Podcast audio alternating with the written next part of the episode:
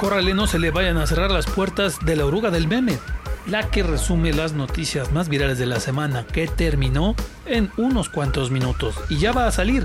En la ruta de hoy le platicamos de los millennials delicaditos que querían vacuna Pfizer y traemos también nuestro pasaporte para entrar a Guadalajara. ¿No supo qué onda con eso? Ahorita le platico.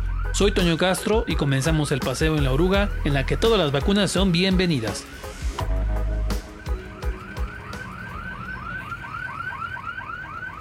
Lunes. Yo sé que usted andaba muy preocupado porque Just Stop ya duerme en el piso con cucarachas y no sé qué tanto, pero ese día lo que robó la atención fue que otra vez hay vacunas. Sí, se anunció que llegaron las dosis para los de 30 a 39 años. Así es, les iba a tocar a los famosos millennials. La delegación en Guanajuato del gobierno federal anunció ese día que llegaron un poquito más de 300.000 vacunas, estas iban a ser enviadas a León, a San Felipe, San Francisco del Rincón, a Celaya, Dolores Hidalgo y Pénjamo. Eh, entrarle a la vacunada en ese grupo de edad ya son palabras mayores. Para darnos una idea del asunto, tan solo en León, las personas que tienen más de 60 años son unas 160 mil, a esas ya las vacunaron. Y las de 30 a 39 son aproximadamente de 260 mil. Entonces, sí está cañón. Pero muchos en lugar de preguntar dónde estaría su punto de vacunación, primero se pusieron a preguntar ¿Qué marca de vacuna me van a poner? Es que me da ansiedad. Cuando supieron que les iban a poner Sinovac, que es de origen chino, muchos se indignaron porque es la más chafa, dicen. ¡La fina!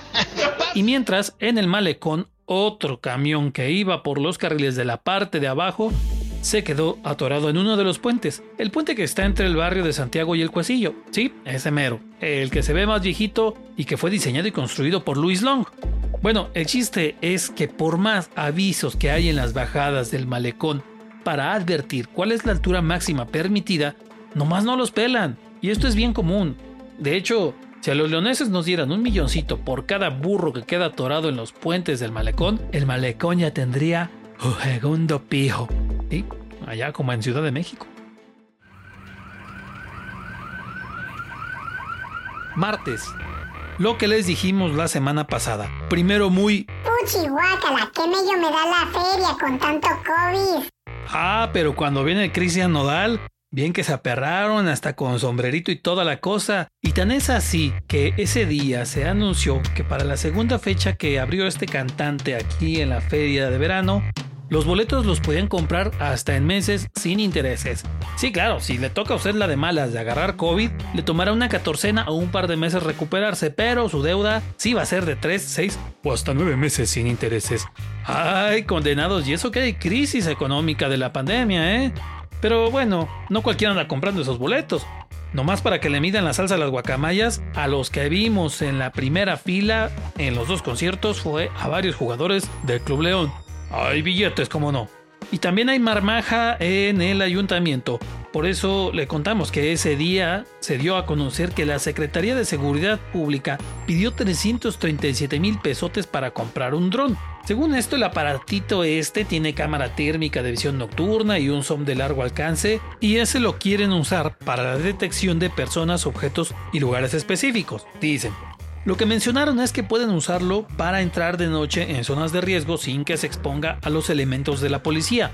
Ya ve que de por sí hay pocos, pero neta, neta, ¿servirá? Lo digo porque hay casos donde hasta con seis cámaras del C4 en un crucero no pudieron identificar al conductor que atropelló a un motociclista. Así que, pues le deja uno la duda, ¿verdad? Nosotros nomás decimos.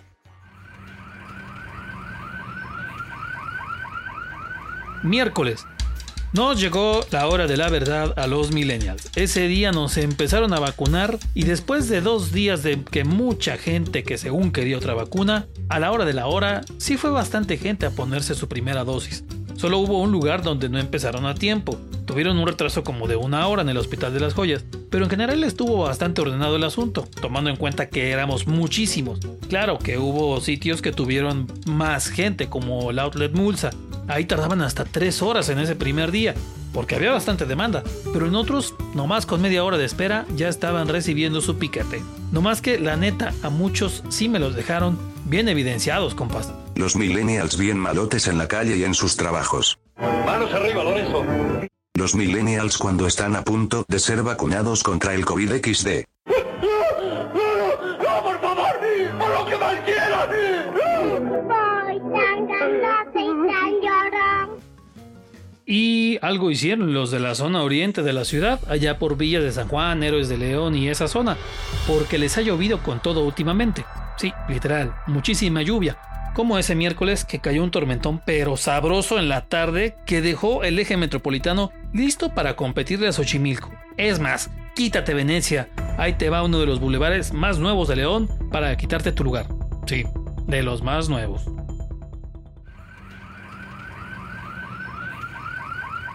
Jueves. ¿Se acuerdan de aquella carrilla de que se iba a pedir pasaporte para entrar a la nueva Suiza? Pues el karma llegó con sabor a torta ahogada. Ese día se viralizó la nueva disposición para viajar al estado de Jalisco, bueno, más precisamente a la zona metropolitana de Guadalajara.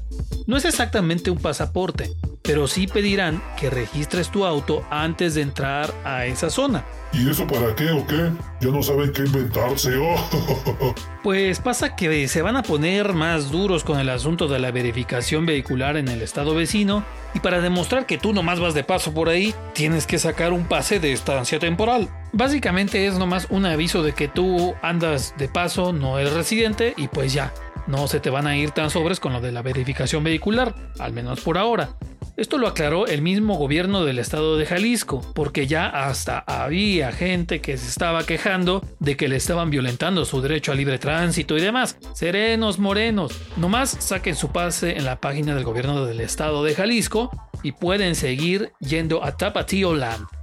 Otro fintononón en el que casi cayeron muchos leoneses ese día, de verdad, muchos, fue la desaparición de la mueblería San José. Nomás leyeron el encabezado de la nota y ya se andaban deshaciendo en lágrimas recordando que compraron sus muebles ahí, o que si compraron ahí la bicicleta que tuvieron de chavitos, o que se acuerdan perfecto de su anuncio en la radio. Sí, fue una movida de tapete, algo muy similar a lo que pasó con el bar Mónaco. Todos alguna vez pasamos por ahí y hasta compramos. Pero, en realidad, la mueblería solo se mudó a la colonia barrio de Guadalupe, porque la renta en el lugar donde estaba, en la calle Miguel Alemán, ya estaba demasiado alta. Así que no se me agüiten antes de tiempo y tranquilos, échenle una leída a las notas antes de tirarse al drama. No seas tan crédulo, McFly. Viernes. Ya estábamos en el tercer día de vacunación. Sí, iban tres días de aplicación de vacuna y todavía había algunos delicaditos que buscaban de a fuerza una marca de vacuna. Entonces, en la rueda de prensa que se hace cada semana para actualizar de cómo va la pandemia en el estado, la jefa de epidemiología de la Secretaría de Salud, Fátima Melchor, se la aventó directita a los millennials delicados que nomás quieren ser vacunados con Pfizer. No es momento de ponernos a escoger si quiero esta vacuna o aquella o no son dulces o chocolates para poderlas escoger. Y póngale que algunos sí tienen posibilidad de ir a Europa, donde no admiten a los vacunados con esa marca, con Sinovac. Pero la mayoría lo hacían nomás por quisquillosos. Afortunadamente fueron muchos más los que se fueron a poner su protección. Míralo vacunarse con cualquier marca, como un animal. No como el señorito, yo solo quiero Pfizer. Sábado. Mucha feria, mucha fiesta de graduación con campamento y mucha paseada en el centro. Y no se diga las idas a los bares para perrear hasta el subsuelo. Pero la COVID otra vez está ganando terreno en Guanajuato. Y a nivel federal ya avisaron que la tercera oleada de la enfermedad está haciendo efecto en todo el estado pasó que ese día la banda se enteró de que la Secretaría de Salud Federal cambió a Guanajuato del semáforo verde al amarillo. Sí, ya sabemos que ellos traían su propio semáforo y nadie lo pela, se aplica al que hay aquí en el estado. Pero ojo, que ya están avisando que no podemos andar tan tranquis por acá en la Nueva Suiza. Ustedes piénsenle, en dos semanas se duplicaron el número de personas en hospitales por COVID y también se reportan más nuevos contagiados. Además de que ya andan rondando mutaciones del virus, así que si no se cuidan... Esto se va a poner feo. Y estábamos cansados de que hablar de Celaya era hablar de violencia, cuachicol y bloqueos y demás. Sí, sí estábamos cansados. Pero el sábado Celaya se lució en los Juegos Olímpicos. Sí, en los Juegos Olímpicos que recién empezaron en Tokio. Ya sabemos que andaban ustedes tirando babas y roncando en la cama cuando los inauguraron. Pero en el evento de apertura, cuando salió la delegación de atletas mexicanos, la golfista mexicana Gabriela López salió a cuadro porque era ni más ni menos que la banderada, y en su cabeza había un tocado bastante mono, bastante guapetón, que tiene sus orígenes en Guanajuato, sí, en el meritito Celaya. Pues la diseñadora Vanessa Barba fue quien lo elaboró, y pues allí estuvo Celaya presente en la inauguración de los Juegos Olímpicos, los de Tokio. Y es chido ver algo diferente de la tierra cajetera, ¿cómo de que no?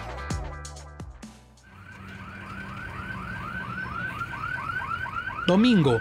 Pues ahora sí, terminó la feria de verano justo cuando estaban creciendo los contagios en la ciudad, pero tuvo bastante asistencia y según lo que dijeron en el patronato de la feria, el próximo año la volverán a armar.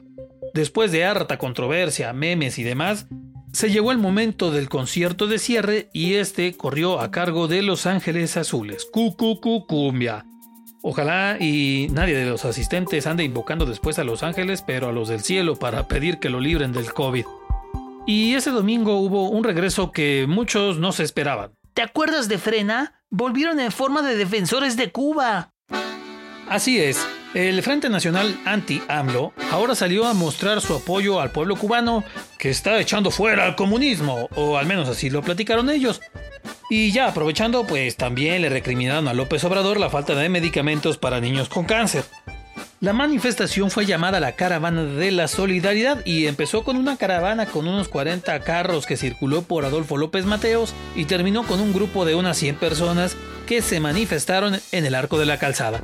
Por si usted los vio por ahí el domingo, era eso. Después de cuatro meses regresaron, por si andaba usted con el pendiente.